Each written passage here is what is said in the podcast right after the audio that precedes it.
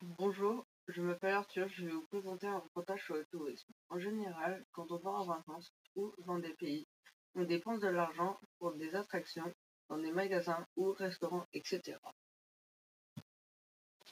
Mais suite au Covid-19, il y a une pandémie mondiale et un confinement dans plusieurs pays. Donc, le tourisme a été stoppé et a perdu 1300 milliards de dollars, soit 1079 milliards d'euros.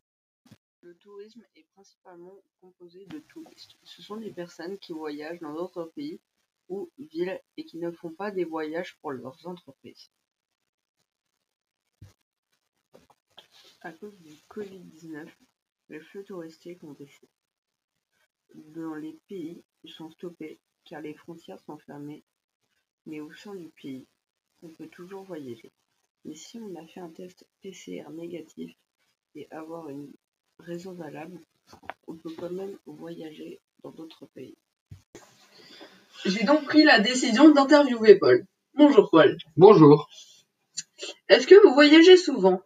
Oui, je voyageais énormément avant le Covid. Je suis allé en Australie, en Chine, en Allemagne, en Italie, aux États-Unis et en Arabie Saoudite. Mais comment vous faites maintenant à cause du Covid-19 Je ne peux plus voyager et je dois rester chez moi. Dernière question. Pensez-vous que cela a un impact sur l'économie mondiale?